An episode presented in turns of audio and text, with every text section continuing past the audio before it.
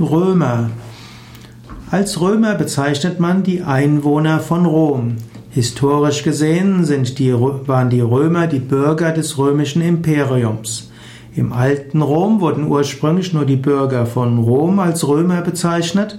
Schrittweise haben auch immer mehr Menschen in dem Reich der Römer, im römischen Reich, das Bürgerrecht erworben und auch der Apostel Paulus äh, war ein Römer in dem Sinne, dass er das römische Bürgerrecht hatte.